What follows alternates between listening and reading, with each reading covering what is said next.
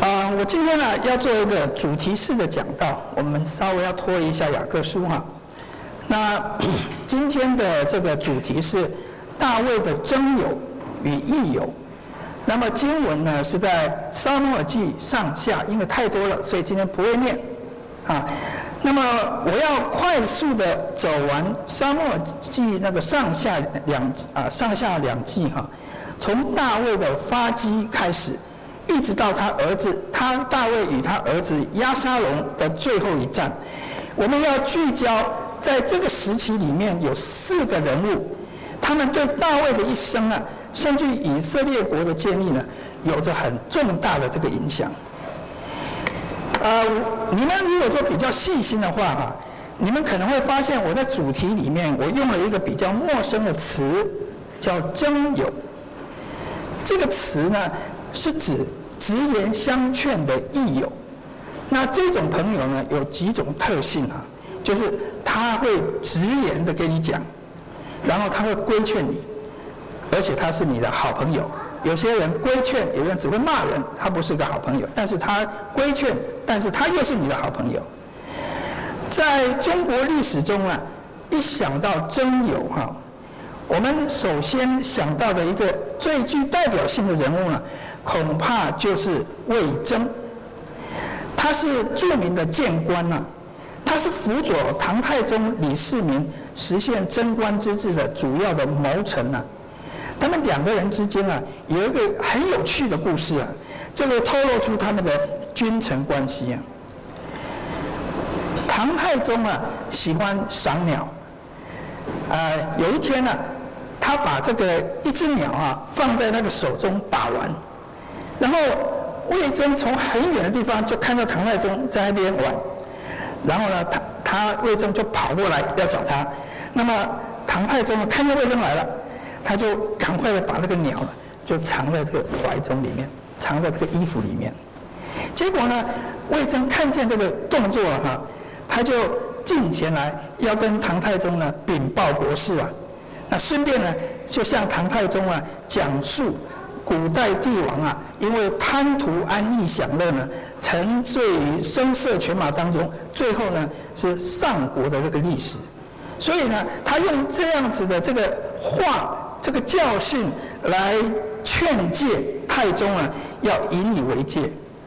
那么魏征啊，他故意讲了不停。那只鸟呢，在这个唐太宗的怀里面呢、啊，快憋死了。但是呢，太宗呢。敬重魏征，他不想打断他的话，魏征就没完没了的就一直讲下去。最后呢，小朋友，你知道最后发生什么事吗？那个鸟死了，就死在他的这个怀里面了。那么魏征在唐太宗的心目中呢，占有相当大的地位。当魏征去世的时候呢，唐太宗说了一句话，来表达他对魏征的敬重和怀念。呃，我我给它翻译一下了，好了，这个这个是古文了哈。如果人呢，人是以做铜，以前的镜子是用铜做的，人是人说用铜作为镜子。当你用铜的话，你可以正衣冠，你可以看你的衣服穿的对不对啊？穿的不好就要把它调整一下。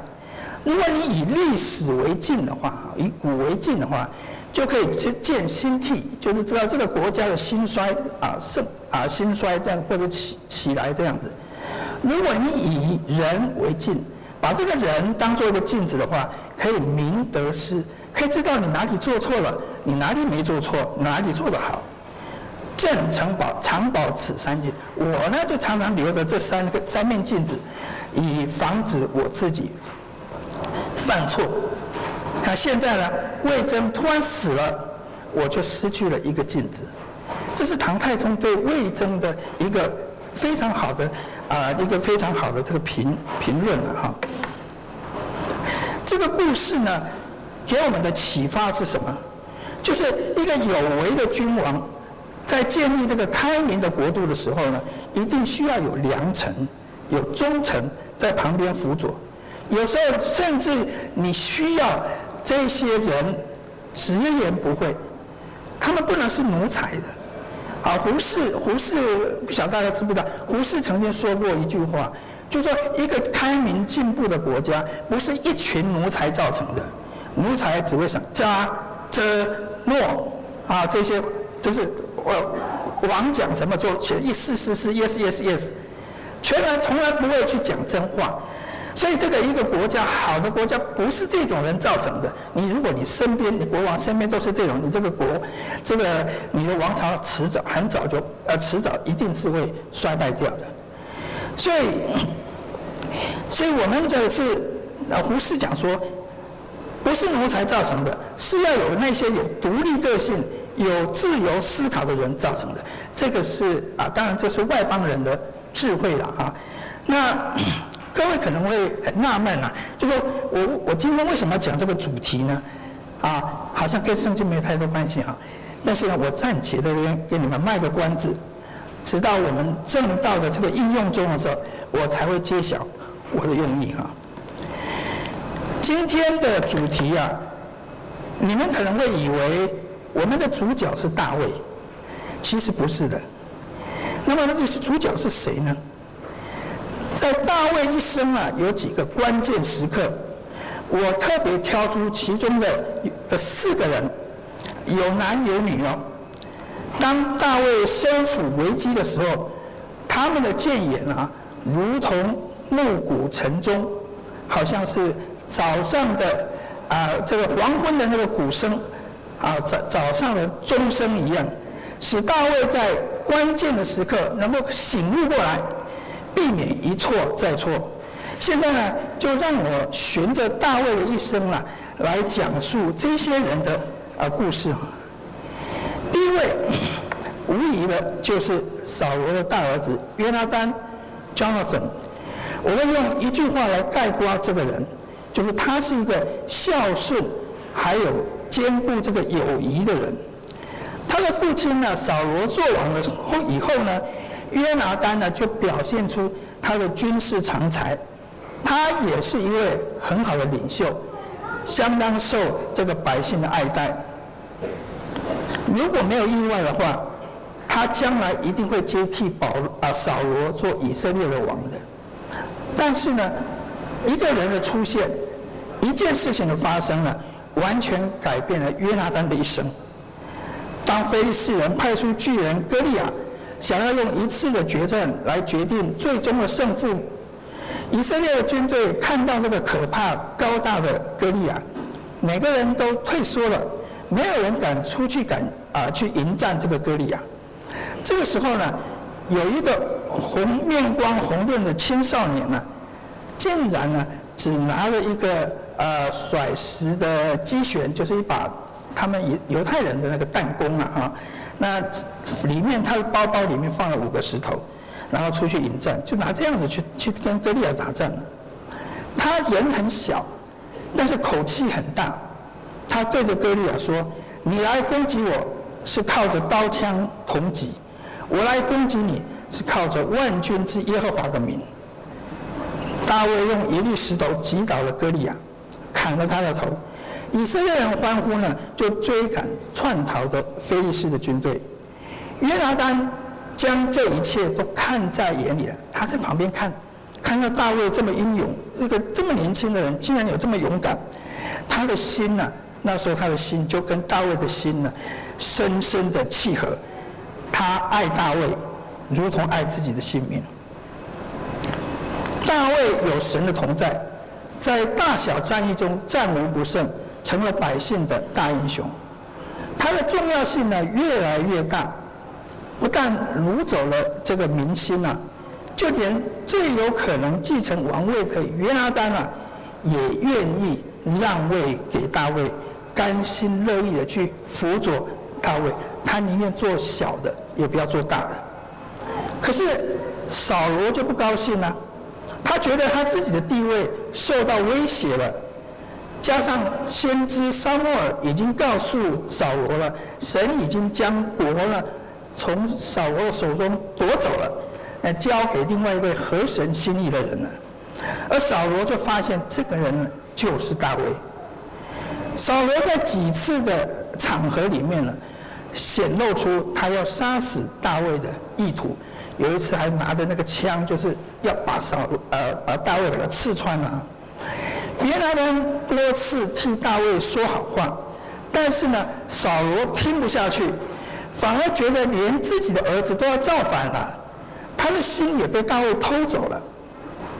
那眼见呢，这个事情没有转圜的余地了，约拿单就安排大卫逃命，而且要与而且与大卫立约，他要大呃大卫呢以慈爱待他，永远不可向扫罗家呢断绝了恩惠。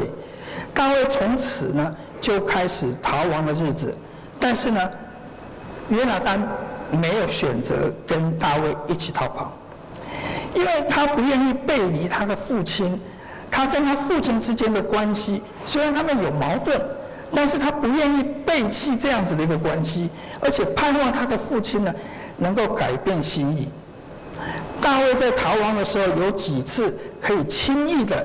了结扫罗的性命，但是呢，一方面他不愿意亲手杀害神的受膏者，另外一方面也可能他与约拿单的这个约定，因此就恩待了扫罗了，不把他杀了，将扫罗的性命的结局呢，直接交给神了。如果扫罗会死，绝对不是我杀的，一定是神使他在这，或者是敌人把他杀死了。终于呢。这一天来临了，非利士人跟以色列人征战，以色列人在非利士人面前逃跑，非利士人杀了扫罗的儿子约拿单。最后呢，扫罗也自己自杀了，他自己用刀子杀了他自己，也死了。所以扫罗和他的三个儿子都在那一天的战争里面全部死了。大卫听到战败的噩耗啊。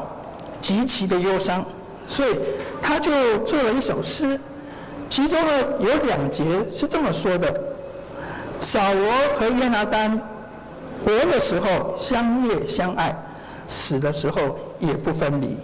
我兄约呃我兄约拿丹啊，我为你悲伤，我现喜悦你，你向我发的爱情奇妙非常，过于妇女的爱情。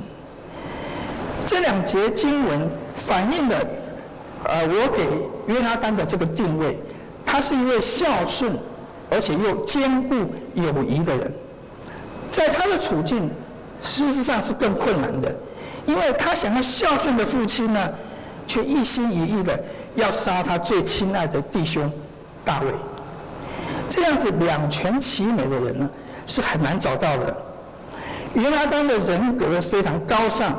难能可贵，在圣经里面啊，很少有约拿单对大卫的直言相劝，他你听不到魏像魏征对唐太宗讲的呃那种那种情况，多数的时候约拿单啊都在安慰大卫，保护大卫，他好像是大卫的亲哥哥，怜惜性命受到这个惊吓的这个一位小弟弟啊。而且正因为这个约拿单是一个正直，他是有高尚品格的，大卫相当信任约拿单，即便他的父亲呢一直处心积虑的想要杀大卫。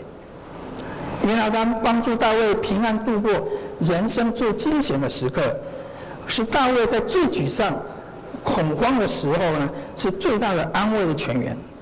此外呢，即使他的父亲呢冤枉好人。而且也违逆神的旨意，但只因他跟父亲呢有这个父父子的关系呢，他虽爱着他的父亲，但是呢也仍坚持做对的事情。他在两难之间呢，做到最平衡的这个程度了。他的友谊、他的忠心还有孝心，是他给大卫最好的无言的谏言，为大卫树立了最好的君王典范。接下来我要看一位奇女子哈，圣经一开头就用俊美啊聪明俊美的妇人来描写这位女子，那么她是否是名副其实，真的是这样子的一个妇女吗？当大卫逃到以色列这个在境内的旷野里面的时候，他要避开扫罗的追杀，在那里有一个有钱人叫拿巴，啊，犹太呃这个希伯来文的意思就这个人很愚笨，很很鲁莽，叫拿巴。那他的妻子呢，亚比该呢，却是一个聪明俊美的一个女人。当拿巴的仆人呢在剪羊毛的时候，大卫的人，大卫的的那个手下哈，跟这些拿巴的仆人呢和平相处，甚至于呢，大卫的仆人会保护啊这些呃拿巴的仆人。由于大卫一伙人当时都在逃命，所以他们身上是没有什么财物的，也没有食物，所以大卫呢就差人向拿巴问安，啊，其实是跟他收保护费了。啊，希望他可以看在这个大卫保护他仆人的身份呢，身的份上呢，给他们一点恩惠了，使他们能够过日子。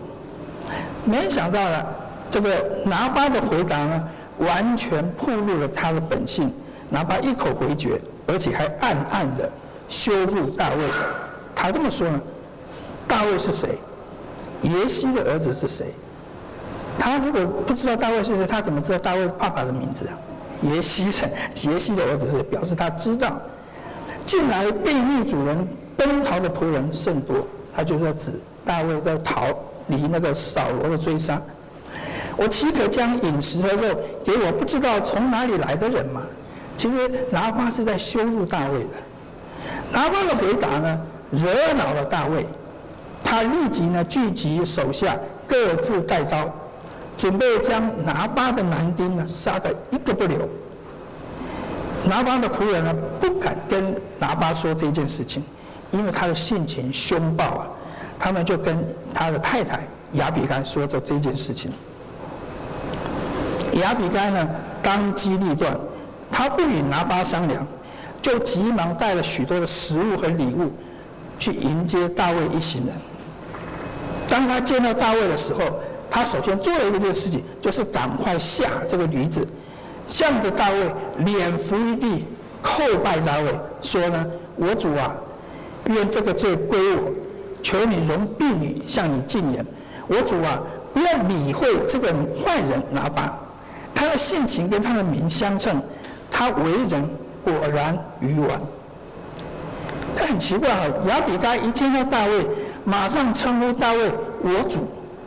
她是主人的太太耶，她居然这么降卑自己去称他大卫是我主，而且啊还在大卫的面前啊数落了自己的丈夫拿巴，骂了拿巴一顿。所以拿巴啊不那个亚比该是不是有点太过谄媚了一点？竟然为了活命啊，看见大卫呢就称他为主人，而且还骂了自己的丈夫啊。可有些有些女人可能不喜不喜欢这样子的一个女人啊，你在在别人在别的男人面前骂自己的丈夫啊，那到底这个亚比该是不是一个谄媚的人？其实不然呢、哦。他了解这个时候的大卫一定是非常非常的生气，甚至到了失去理智的态度了啊，这个这个理智的这个情况，他贵为女主人啊。但是呢，却在大卫面前呢，将自己呢降到最卑微的仆人的地位。这个时候，他一定要得到大卫的完全的信任。他只有很短的时间的，大卫已经准备要去杀人了，他只有很短的时间去说他要讲说的话了。所以他要如何把这个大卫的怒气转过来呢？他一定要获得大卫的信任。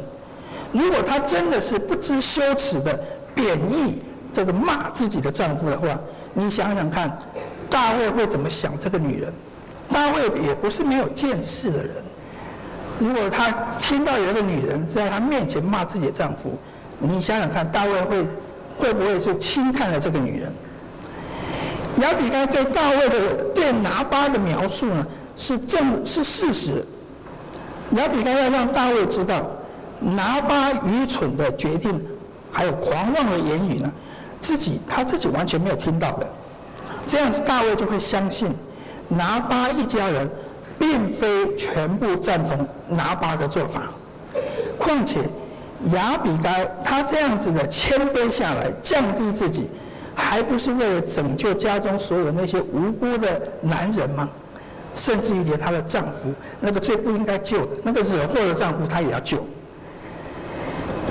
让我们再来听听看啊，亚比该又说了什么话？他说：“我主啊，耶和华既然阻止你亲手报仇，流呃取流血的罪，所以我指着永生的耶和华起誓，就是发誓说，愿你的仇敌。”和谋害你的人都像拿巴一样，如今求你将婢女送来的礼物呢，给这个跟随你的仆人，把它送给你的仆人。耶和华必为我主建立坚固的家，因为我主为耶和华征战，并且在你平生的日子查不出有什么罪过来。刚才拿八是很谦卑的。他称大卫为我主，可是在这段话里面，你们会发现大卫啊，那个亚比该的姿态拉高了，他好像是一位女先知啊，代表神在发言呢。他首先说呢，他前来阻止大卫，是神亲自阻止他的，他的动作是神的动作，好像是神告诉他要这么做的。那以免，就为什么要这么做呢？避免大卫犯了那个流无辜人的血的大罪。他甚至于向大卫起誓说：“愿你的仇敌和谋害你的人都像拿巴一样。”各位晓不晓这句话的意思是什么？就是他们都会像拿巴一样死掉。所以这句话好像在预言他先生拿巴后来死亡的这个事情。啊，圣经的确是拿巴知道这个事情，他马上暴毙死亡，啊，好像在预言这件事情一样。然后他还肯定了神将来必定会为大卫建立建立这个坚固的家啊。这个建立家室、建立坚固的家，这句话原来的希伯来文的原文的意思，就是神要为大卫跟他的后裔建立一个王朝。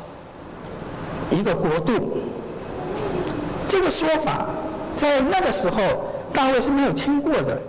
大卫什么时候听到这句话呢？其实他当王了以后，上帝跟他立约的时候，我要为你建立家室，那时候他才听到，大卫才听到这句话。但是呢，上帝却在这个时候用了亚比该，好像先知一样，对大卫讲了未来要发生的事情。所以我们可以看到哈，神好像在透过亚比该的口，还有用先知的口吻提醒，并且警告大卫。现在姿态不一样了，他现在警告大卫了，及时阻止了一场血腥的杀戮，不让大卫呢以神的名征战，结果呢留下了无辜人的血的这种污点还有罪过。听完亚比该的话之后呢，大卫大大的感谢神，他肯定亚比该是受神差遣的，神透过亚比该做了这件事情，而且大卫称赞这个女子的见识呢超凡，她的确是一个聪明的妇女，竟然可以在这么短的时间之内，她周旋在两个同样是愚昧的，而且是很愤怒的男人之间呢，相当机智的。化解了一场血腥之战。大卫只注意到他眼前的受辱，他就要杀人了，他要泄恨。但亚比该呢，却能够透过智慧的言语呢，不断地提醒大卫：你要想到神过去对你的保守，还有未来神将要实现你的伟大的这个应许。不要因为你今日的怒气，造成永远的遗憾。甚至呢，使撒旦呢有借口可以大大的羞辱那个神，因为大卫是什么？是神所的合神心意的人。结果这个合神心意的人居然滥杀无辜啊！所以要比较及时的阻止这个人。前面两个例子啊，都发生在大卫还没有做王的时候，他在流离颠沛的时候。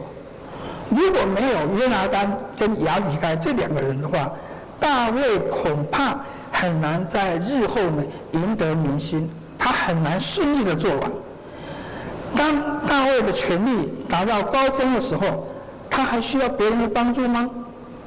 如果需要，他又是需要哪一种人呢？接下来呢，我们就要看一位勇敢发声的主的仆人，他就是先知拿单。人在穷苦潦倒的时候，常常是被人欺负的。一旦登上了权力的高峰呢，手握生杀大权的时时候呢，他就变成众人巴结奉承的对象了。没有人胆敢违逆这个他的心意的。很不幸的，这位合神心意的大卫呢，似乎呢也难逃这样子的试探的。大卫统一了全国之后，神使他的国家安静，不被周围的邻国骚扰，所以无论大卫往哪里去，神都使他得胜。有一年呢，当列王呢，就是邻邻邦的的所有的王呢，都带领军队出战的时候，大卫呢，他只差派他的将领约押率领臣仆和以色列人一起去出战，那他呢就留在皇宫里面了。在耶路撒冷的皇宫里面，他为什么不去打仗呢？圣经是这样描述大卫当时的宫廷生活了：一日太阳平西，就是到了傍晚的时候，西边啊，太阳跟西边在那边呃，就是西下落太阳下山了。那大卫呢，从床上起来，在王宫的平顶上游行。那么他的军队这个时候都在战场上啊拼死拼命的这个这个打仗啊，那自己呢就在宫殿里面过得非常悠哉的生活。在这个时候呢，大卫在完全没有防备的情况下呢，看到一幕，他会掀起到后半生大风暴的一个景象。那么接下来的事情呢，当然大家都已经知道了啦，他处在安逸。啊，舒适安逸的大卫呢，在毫无防备之下呢，看见一个容貌甚美的妇人在沐浴。他这个妇人就是拔示巴。大卫没有力量去抵挡这个强大但是又温柔的陷阱，他就马上的去打听这个妇人是谁。后来他便知道这个女人是有夫之妇。虽然他知道这件事情，但是他仍滥用权力，强行玷污了这个妇人。在得知拔示巴怀孕后呢，大卫呢就想就就想要设计掩盖自己犯罪的事实，但是他的计谋呢没有得逞。他一不做二不休，就使出了最可怕、最阴险的计谋，假借敌国之手，杀掉了。拔示巴的丈夫乌利亚，这一次他成功了，他名正言顺的娶了拔示巴为妻子，而且掩盖了拔示巴早已怀了大卫孩子的这个丑闻呢。这个时候的大卫是否意识到自己已经犯了许多诫命，而且深刻的悔改呢？大卫犯了什么诫命？杀人的诫命，奸淫的诫命。贪恋妻别人啊，邻舍妻子的这个诫命，圣经并没有记载大卫有悔改的这个情况。好，在这个在就是在这段时间，他没好像没有悔改的迹象。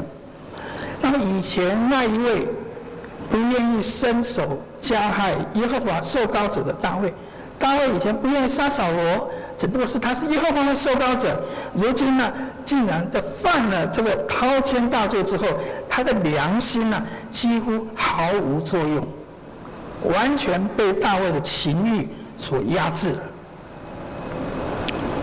此时，谁能唤醒这个行尸走肉、刚愎自用的君王呢？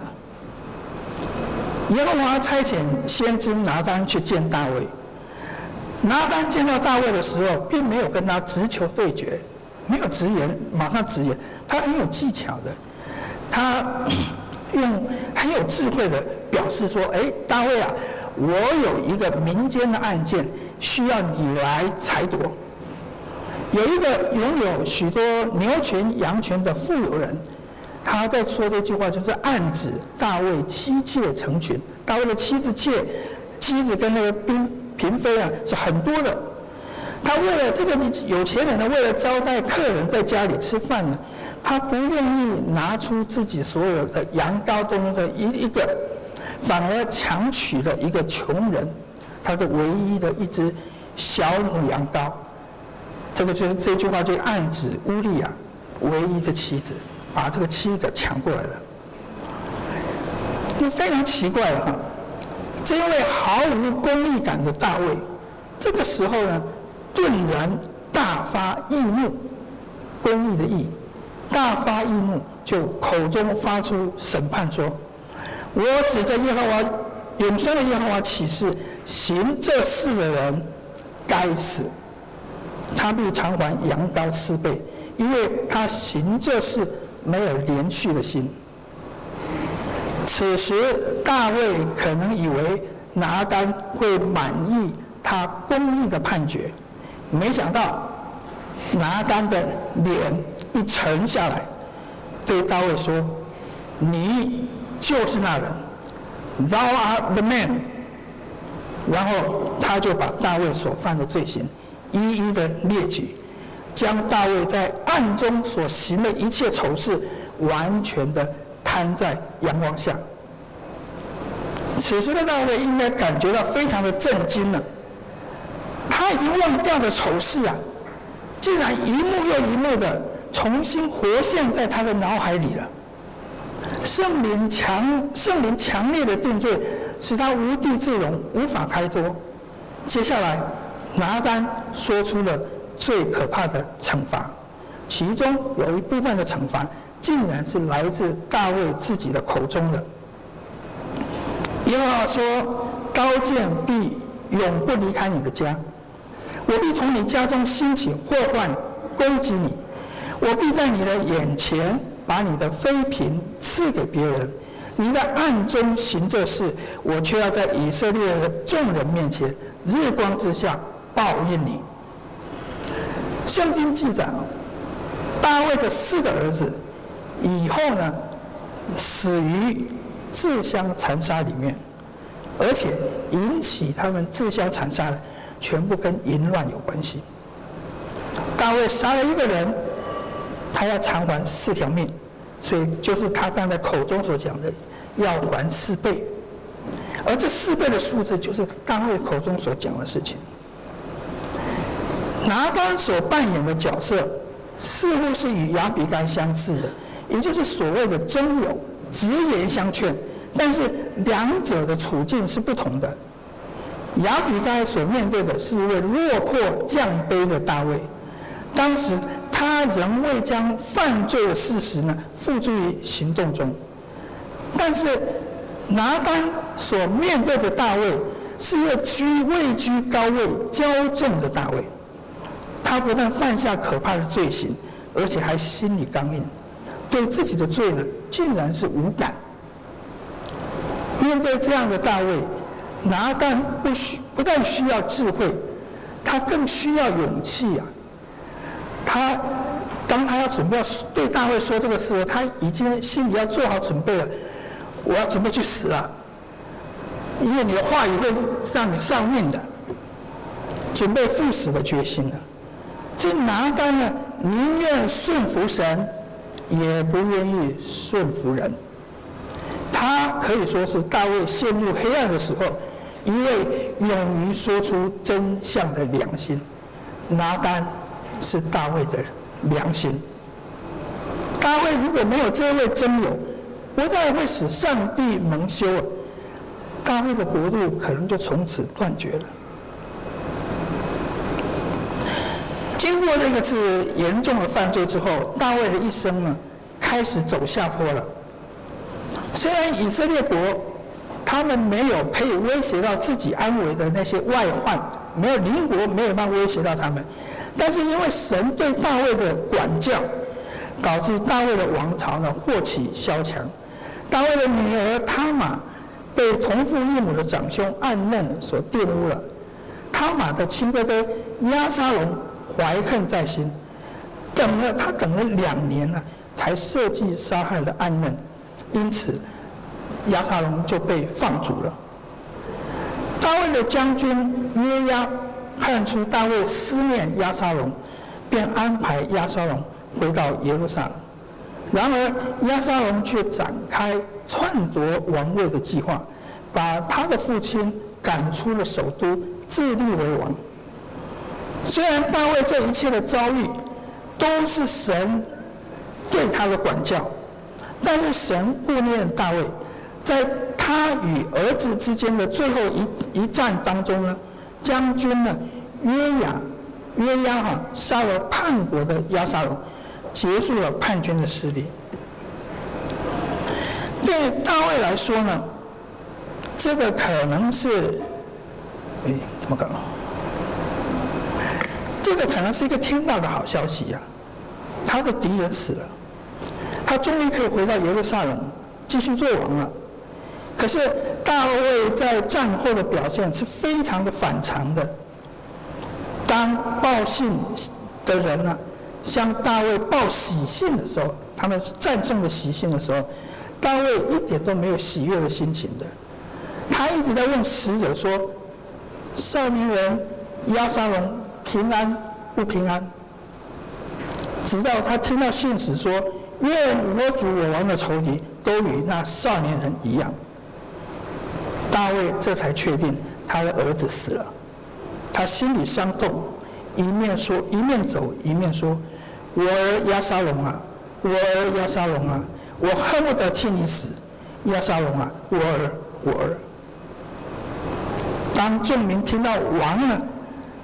听说王为他的儿子而忧愁，他们得胜的欢乐呢，就变成了悲哀了。他们暗暗的进城，就如打败的军队一样，惭愧的百姓。当约雅得知王为亚沙龙哀哭，当他去见王，并且说他去见王，而且说了一个很重要的一段话，他对大卫说。你今日使你一切的仆人脸面惭愧了，他们今日救了你的性命和你儿女妻妾的性命，你却爱那个恨你的人，恨那爱你的人。你今日明明的不以将帅仆人的为念，我今日看明了，若押沙龙还活着，我们都死了，你就喜欢了。现在你当出去安慰你仆人的心，我指着耶和华起誓，你若不出去，今夜必无一人与你同在一处。这个祸患就比你幼年到如今所遭遇的更甚、更严重了。这个时候，大卫才大梦初醒，知道他因为自己的私人的情感，差点坏了百姓对他的爱戴。使他呢失去了民心，甚至呢可能再再一次的失去了王位了。所以约押呢可以说是大卫最忠心的战友。他从大卫逃离扫罗追杀的时候，他就跟随着大卫了。他见证了大卫最重要的人生事件。当押沙龙被放逐多年的时候，他察觉大卫相当思念押沙龙，因此想方设法说服大卫让押沙龙回来。后来又促成大卫跟押沙龙和好，恢复他们父子的关系。可见押约押是非常关心大卫一家人的，但是他没有料到押沙龙居然会叛变，会篡位。所以当他必须在大，当他必须在大卫与押沙龙之间选边站的时候，他不但选择了落难的大卫，甚至代表了大卫与跟押沙龙决战。大卫在决战前。严严的吩咐不要杀押沙龙，结果呢，约押再一次为了大卫最终极的好处，选择违逆大卫的吩咐，杀了押沙龙。当他发现大卫在战胜后的反常的表现，他隐约的察觉到军心跟民心有微妙的浮动，一股政变的暗潮正在酝酿中，他顾不得。王当时忧伤的心情，和先知拿单一样，再一次为了王的益处，违逆王的情感，说出逆耳的忠言。他可以说是一位忠心到底的武将了。我们已经快快的、简略的介绍这个大卫一生四个关键时期的四位真友，有男有女。他们向大卫表达敬爱的方式各有不同。他们爱大卫，却不溺爱他。由于他们存着敬畏上帝的心，因此不会说大卫喜欢听的话。亚比该将神给他的智慧发挥到极致，瞬间平息了一个鲁莽男人的暴怒。而先知拿单又是在大卫冷淡又冷酷的时候，直言对决，勇敢地说出神吩咐他的话。约押则在大卫消沉丧志的时候，是适时的提醒大卫，他是如何的伤了百姓的心，使大卫可以暂时放下他的儿女私情，回去安慰那些跟他因为他犯罪而一起受害的百姓。大卫虽然是一个合神心意的人，但他不是完美的人，所以神在他登上王位之前与之后。都安排了一些近前人来辅佐大卫，建立以色列国的盛世，如同魏征辅佐唐太宗，成就了大唐的盛世。好了，说了这么多，我的葫芦里究竟在卖什么药啊？这些人对恩约教会，甚至对众教会，有什么意义？再过一个多小时啊！我们就要选出恩约的执事了。虽然恩约教会呢很小，它没有办法跟大卫的王朝相比，但是麻雀虽小呢，是五脏俱全了。教会目前呢是由蔡牧师跟我共同治理，还有几位执事协助处理大许多的大小事。按恩约的章程规定，未来的长老。必须从已经担任执事的弟兄中选出来。一旦我们的执事有断层，那么我们未来的长老就会从缺，将来就没有长老了，没有新的长老了。虽然呢、啊，我在担任长老的时候，蔡牧师有跟我讲一句话：“一日为长老，终身为长老。”这很倒霉啊。但是呢。我的年纪哈，毕竟是不小了哈，我快六十岁了，而且恩约如果总是只有我一位长老的话，这个不是一个健康的教会的，你不能老是有只有我一个人吧，总是要有新的长老吧？难道神没有在我们众有众多的弟兄姐妹中兴起教会未来各层次的领袖吗？弟兄姐妹啊，神如果引导你们来恩约聚会啊，而你们也决定将恩约当做你们属灵的家，那么你们就很可能是恩约的约拿单、亚比该、拿单及约雅。你们有真理跟正直的圣灵住在你们里面，只要你们愿意顺服圣圣灵。你们就会有这些人的智慧及勇气，跟我们一起一同兴旺神的教会，将福音呢向我们的社区、国家、邻国，甚至地级广传。但是在我们能够向外传福音之前，恩约教会必须有强健的体质，这就必须靠一群。愿意顺服神的近前人共同来建造。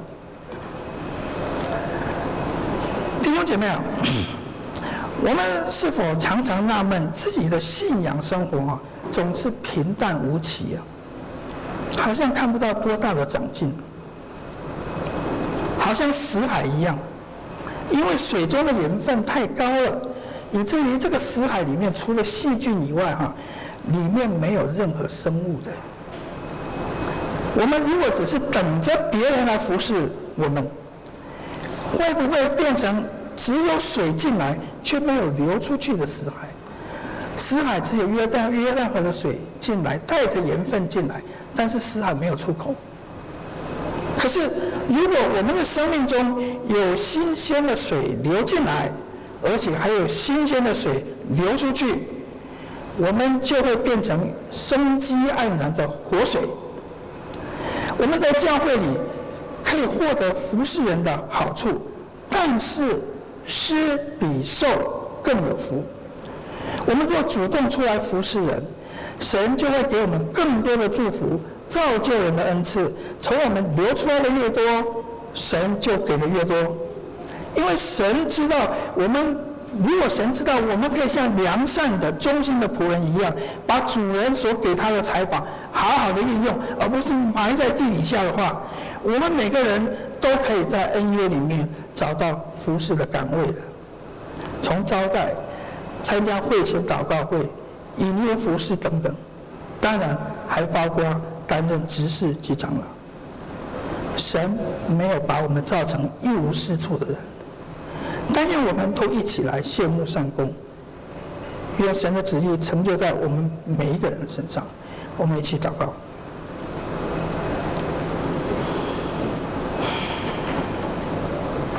天父，我们感谢你，感谢主，你今天在十年前。你成立了恩约教会，我们从三个人到今天的这样子的一个规模，主要这不是我们能够做什么，而是这是我们看见这是主你亲自的作为。在这期间，我们遭遇了一些，也遭遇了不少的挑战，甚至危险，但是主你都扶持我们，你都让我们很安然的度过这一段困难的时候。求主你使用恩约。啊，教会的弟兄姐妹，你圣灵能够激励、鼓励他们起来，一起为恩约的教会的事工来贡献心力。愿主你的旨意成就在天，如同在地。感谢祷告，奉主耶稣基督的圣名求了，阿门。